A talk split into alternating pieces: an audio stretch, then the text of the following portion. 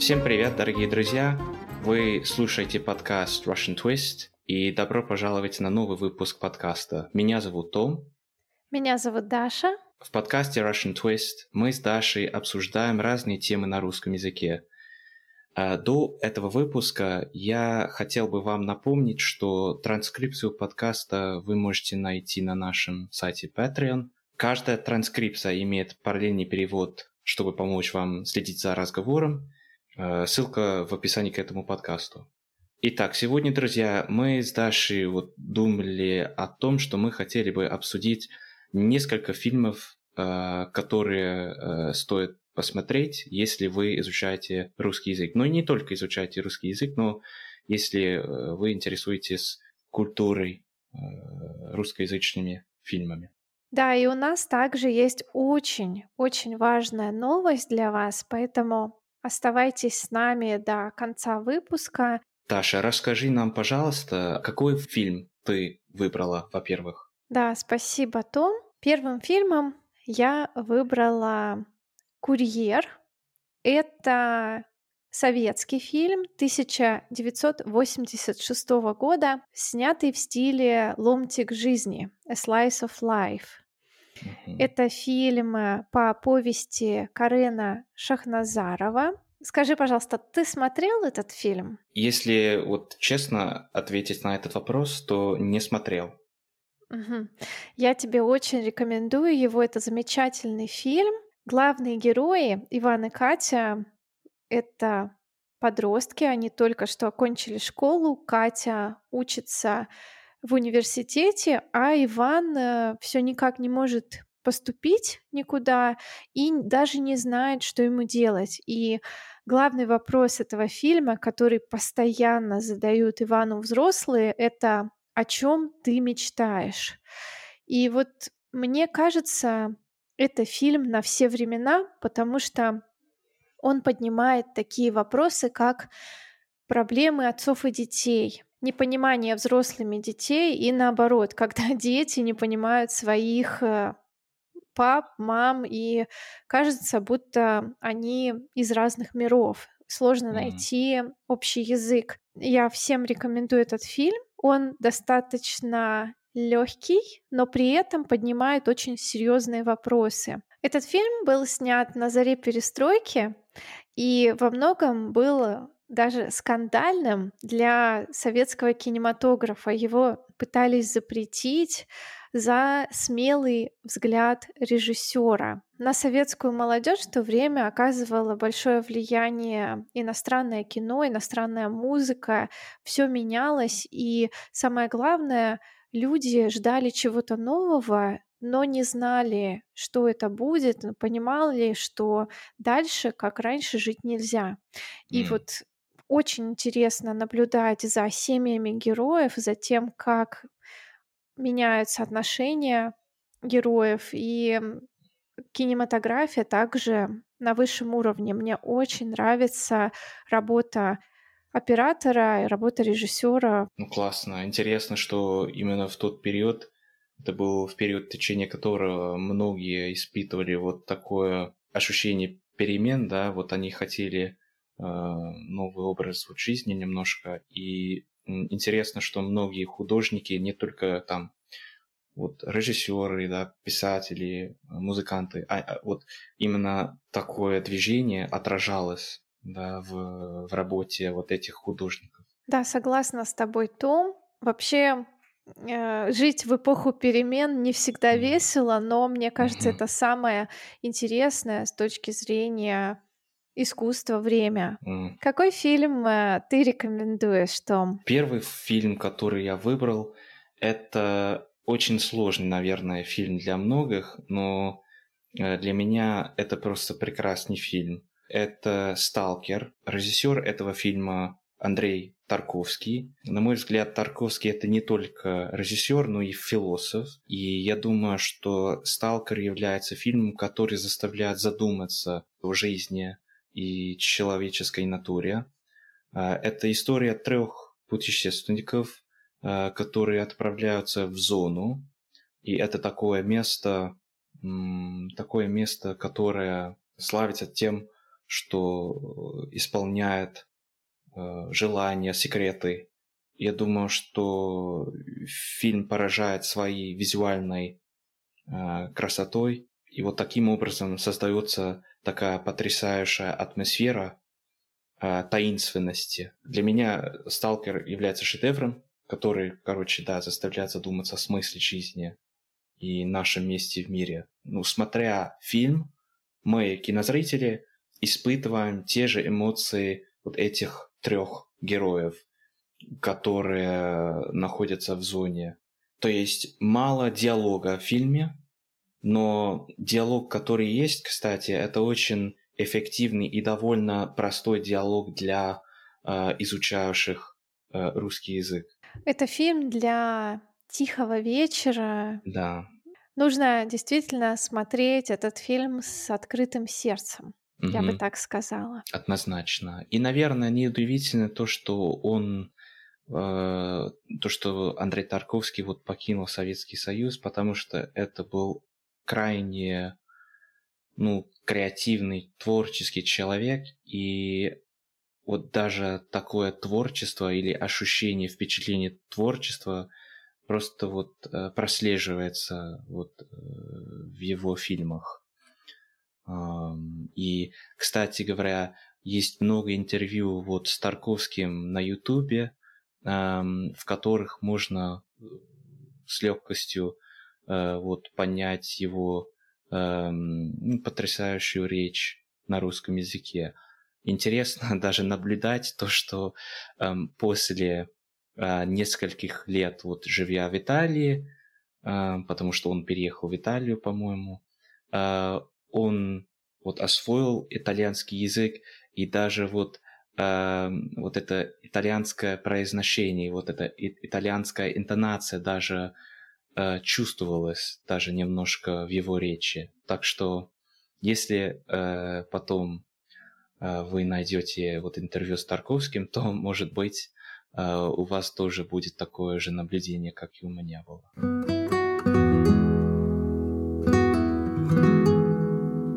Я не буду рассказывать много угу. о следующих фильмах, угу. но я уже делала подборку mm. современных фильмов на русском языке, которые стоит посмотреть, и я Оставлю ссылку в описании.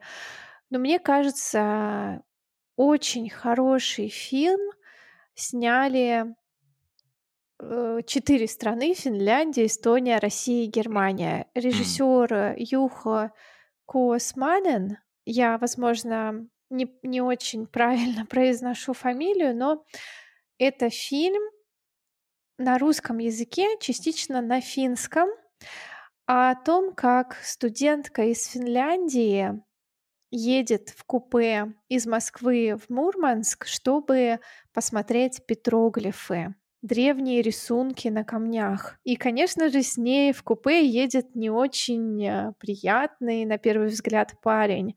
И кажется, что между ними нет ничего общего. Но дальше их судьбы, их э, жизненные линии сплетаются. Это не любовный фильм, это о чем-то большем, о том, как встретились две одинокие души и как они, можно сказать, исцелили друг друга. Мне очень нравится это, этот фильм. Называется «Купе номер шесть».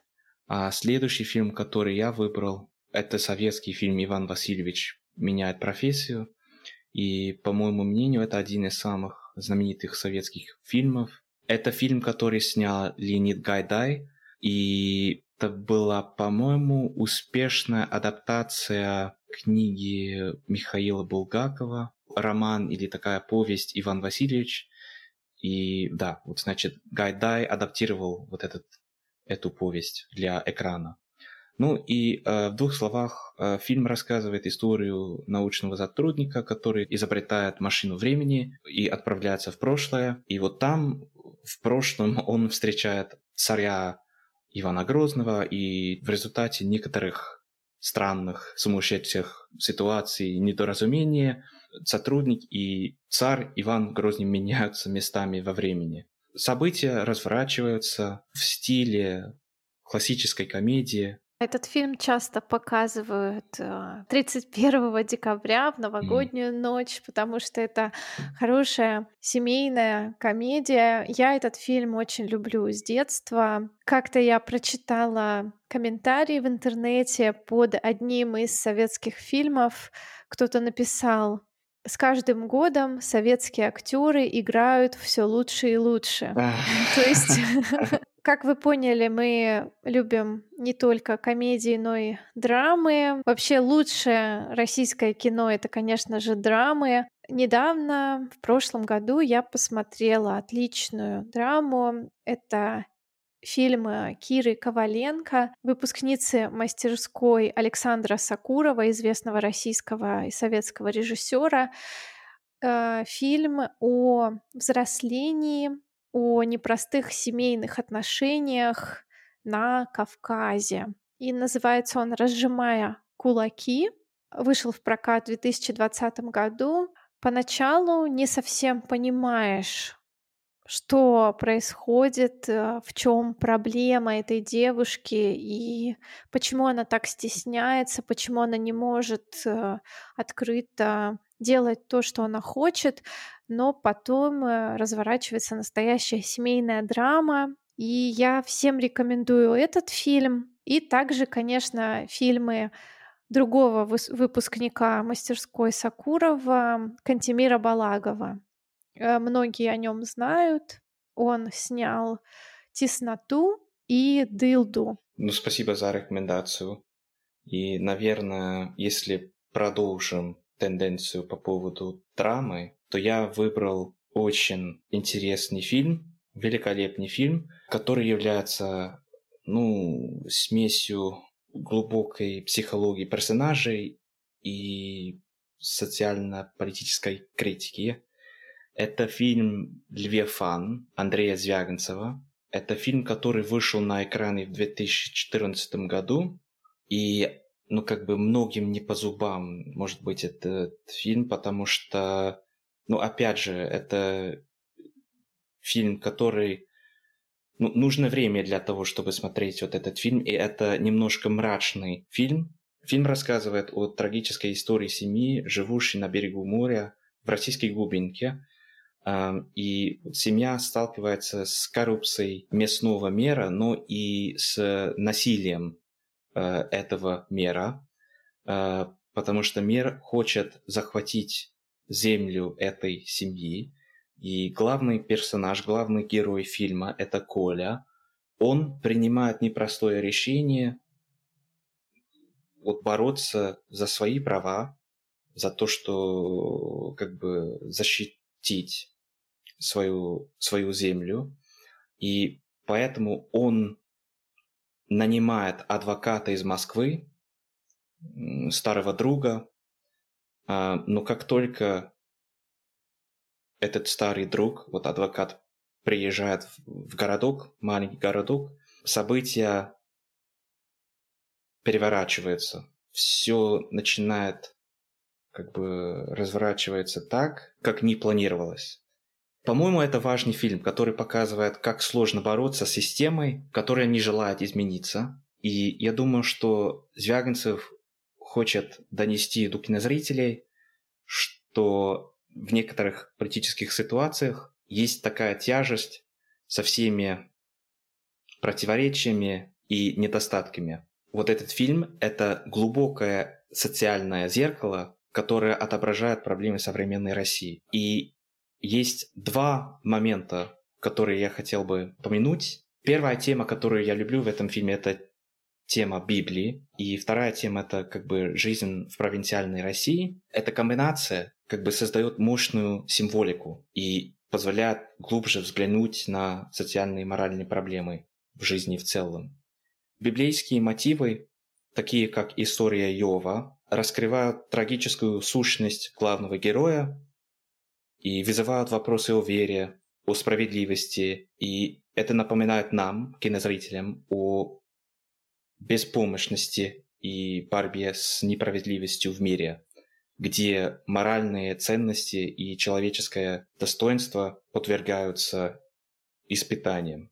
И, к сожалению, образ, в котором Звягинцев отображает провинциальную Россию, я думаю, что вот режиссер хочет символизировать общество, где есть там бюрократия, коррупция, без определенного контроля, и жизнь героев на фоне вот этих красивых природных пейзажей подчеркивает противоречие между замечательной, потрясающей природой и душевной пустотой главного героя и героев в целом. Наверное, как и у Тарковского, Звягинцев заставляет нас задуматься о нравственных вопросах, о нравственных дилеммах, и он вызывает дискуссии о роли веры, о роли человеческой природы и о роли социальных структур внутри определенной страны. И это не только произведение искусства, но и такое пространство, через которое мы лучше понимаем бытовые проблемы простых граждан и людей.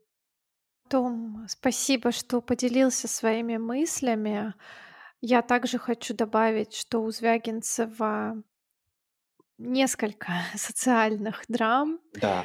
И фильмы о непростых семейных отношениях, угу. например, Елена или да. вот «Нелюбовь» и также «Возвращение». Это первый угу. фильм Звягинцева, фильм, который сделал его знаменитым режиссером, лучшим, одним из лучших режиссеров России.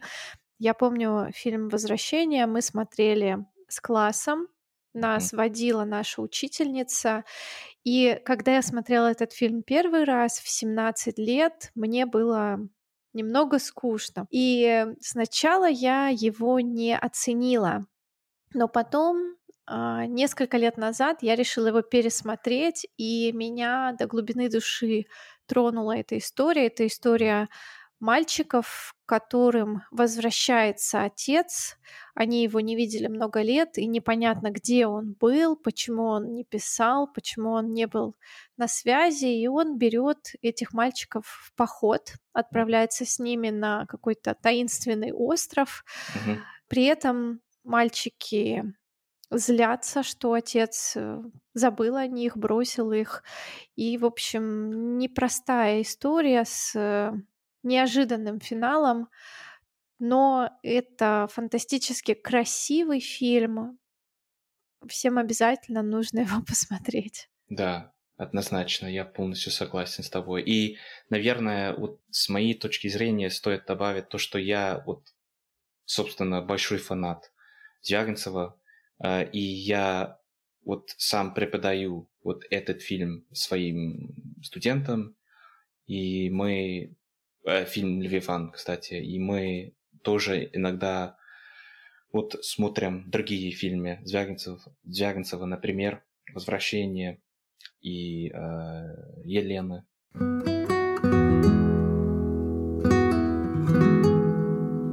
Ну и самое главное, друзья, самая главная новость сегодняшнего выпуска — это то, что мы приняли решение поставить подкаст на паузу. Мы с Дашей долго вот обсуждали э, этот вопрос, и мы в конечном итоге сделали вывод, что да, хотели поставить проект на паузу, вот именно в плане выпусков. Просто мы поняли, что нужно немножко отдохнуть от э, всего шума, нужно немножко отдохнуть от э, э, ситуаций в мире, которые, uh-huh. которые, не, которые вообще не, не помогли нам развивать этот проект.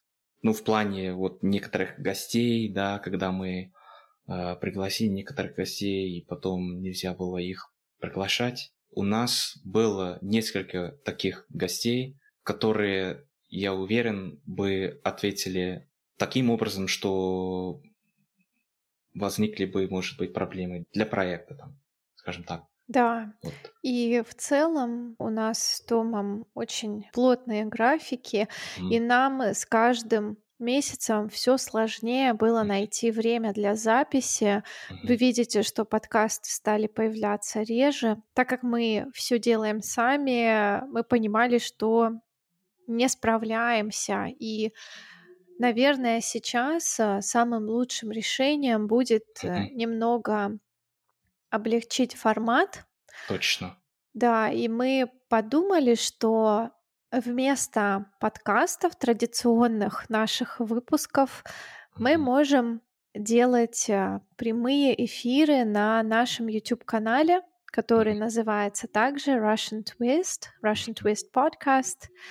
Поэтому, конечно, мы не прощаемся, но просто да. говорим, что с этого момента мы будем публиковать информацию о прямых эфирах в нашем телеграм-канале Russian Twist и будем выходить в прямые эфиры, когда будет такая возможность. Угу. Я также хотел бы добавить, что, оглядываясь назад, я понял, что я не работал так упорно в отношении подкаста, как раньше, и я не хотел, чтобы Даша как бы все делала, и я, честно говоря, хотел навести фокус на работе, которую я э, выполняю в школе, и я получил больше ответственности там, и просто, по-моему, если нужно работать над этим проектом, то нужно работать вот усердно, вот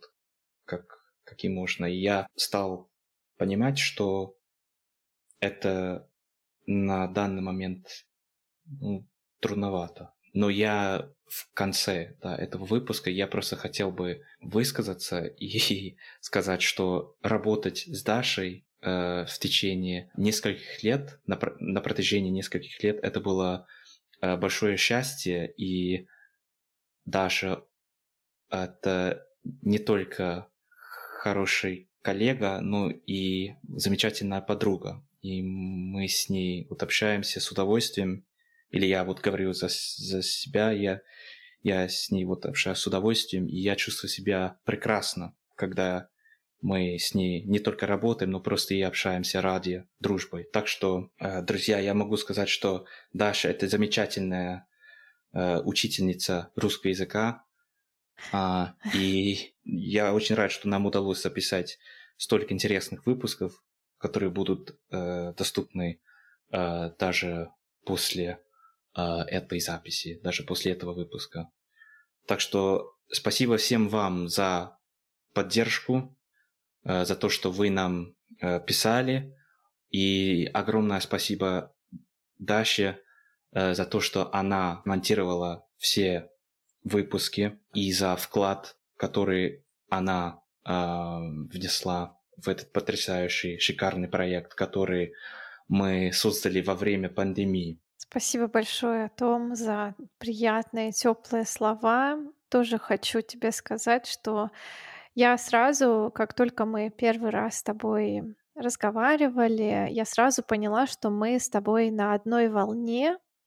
И mm. мне кажется, создать совместный подкаст было лучшим решением 2020 года. Мы записали первый выпуск в сентябре. И, конечно, аудитория нашего подкаста не такая большая, но мы ценим всех, и мы всегда были счастливы читать сообщения, комментарии наших подписчиков. И когда мы получали обратную связь от преподавателей, которые говорили, что используют наш подкаст в качестве материалов для уроков, это делало нас несказанно счастливыми. И, Том, я также желаю тебе любви к своему делу, развития в своем деле. Конечно, мы с тобой э, не прощаемся, мы продолжаем быть на связи, и мы будем делать совместные прямые эфиры для того, чтобы поддерживать связь друг с другом и с нашими любимыми подписчиками, с теми, кто нас слушает и кто у нас учится. И, Том, большое тебе спасибо. Очень сложно найти в этом мире человека, с которым действительно можно душевно и легко поговорить, который mm. поддержит, с которым э, такой проект стал действительно настоящим любимым хобби, а не mm. просто работой. Ну, спасибо большое. Друзья, если вы хотите скачать транскрипции, вы можете это сделать. Я думаю, что в мае и июне наш Patreon будет еще открыт, а потом мы поставим его на паузу, чтобы не списывать средства со счетов наших старых патронов, так как мы не будем публиковать транскрипции. Если вы, например, захотите приобрести сразу все транскрипции, вы можете написать нам на почту. И также подписывайтесь, пожалуйста, на наш телеграм-канал Russian Twist, чтобы не пропускать анонсы прямых эфиров. YouTube-канал Russian Twist и телеграм-канал Russian Twist Podcast. Спасибо всем да, кто поддерживал и кто принял участие в встречах в Zoom. Мы увидимся и слышимся, надеюсь, э, ну, когда-то в будущем. Да, обязательно. Не теряйте, не скучайте. Всем пока. Пока-пока.